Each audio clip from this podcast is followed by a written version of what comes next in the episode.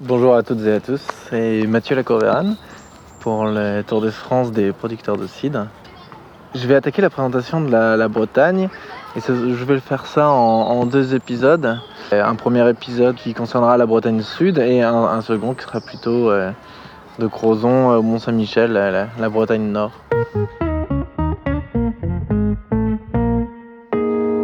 Dans ce premier volet, du coup, à vélo, c'était relativement difficile au départ.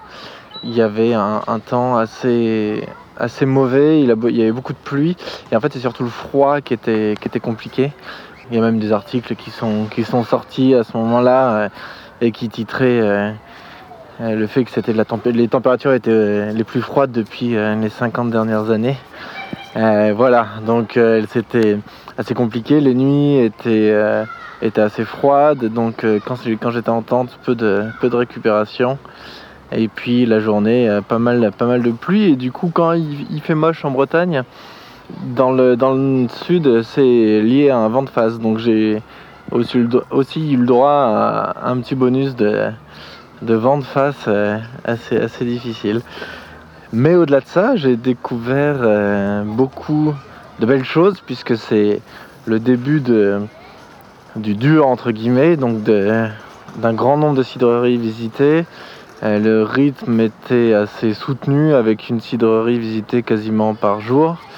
Euh, j'ai toujours reçu un, super bon écueil et donc ça a été très agréable et ça s'est bien fait. Donc euh, début de, Nantes, en remontant vers le golfe du Morbihan. Et donc là, euh, en termes de cidre, on est sur des cidres qui euh, étaient assez... Euh, en fait, il y avait un cidre surtout. Il y avait un cidre qui était le, cidre issu de... Enfin, qui s'appelle le Guévic et qui est issu d'une seule variété de pommes parce que en général, le cidre, c'est... 10, 15, 20, 30, parfois 40 variétés de pommes qui sont assemblées euh, savamment euh, suite aux fermentations.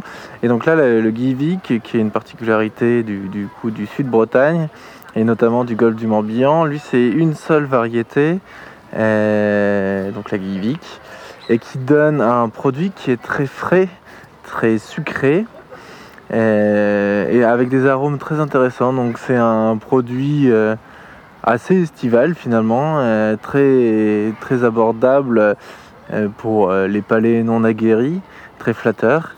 donc j'étais, je connaissais pas du tout, donc j'étais content de, faire cette découverte.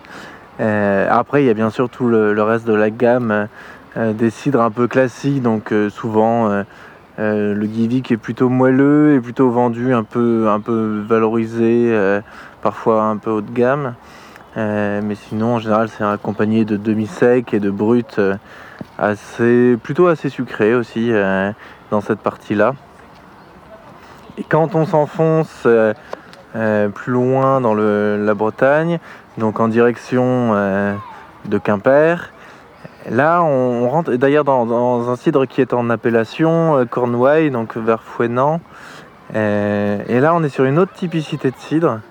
On, a plus de charpente dans le cidre, même à sa robe, ça se voit, la robe prend une couleur beaucoup plus foncée. Donc on est sur des jaunes presque orangés. Euh, euh, voilà, avec donc plus de corps, plus de tanin dans le, dans le cidre, euh, qui reste très agréable. Hein, c'est pas du tout. c'est pas trop tannique, hein, ça reste très doux. et donc voilà, dans cette pointe de la Bretagne Nord, vers un, cidre plus, plus charpenté.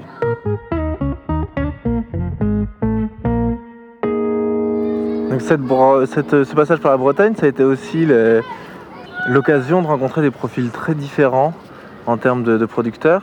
Donc j'ai vu des gros producteurs fermiers, euh, donc qui font plus de 100 000 bouteilles euh, par an, euh, des plus petits, des personnes qui étaient installées depuis des années, donc ça m'a permis de voir quel outil de travail on peut développer euh, au fil des ans.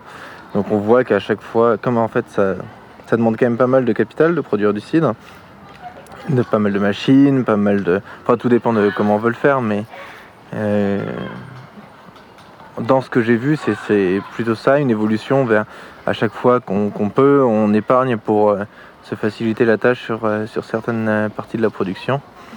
Donc de voir au bout de 30 ans ce que, ce que ça peut donner en termes de, de machines et de voir ceux qui débutent et qui ont peu de, peu de moyens entre guillemets mais qui font pas pour autant des cidres de mauvaise qualité, voire même parfois des cidres plus intéressants. C'est vraiment voilà, c'est à chaque fois propre au producteur. Mais du coup, des rencontres qui ont permis de un, peu jauger ce qui peut se faire, un peu calibrer euh, ce qui existe et un peu ce qui est réaliste, réalisable, euh, ce qui est viable euh, et puis ce qui est vivable aussi surtout, avec des, produits plutôt intéressants. Et dernier point concernant cette cette partie de la Bretagne, mais en fait ça, concernera toute la Bretagne en général, c'est qu'il y a euh, une grande partie de la vente qui se fait en vente directe euh, à la ferme. Donc ça atteint des proportions euh, telles que du 80%, parce qu'après il y a aussi une grosse proportion de crêperie qui donc en restauration qui prend les bouteilles. Et du coup, ce qui est un atout intéressant puisque c'est une marge qui va directement entre guillemets dans le, dans le porte-monnaie du producteur.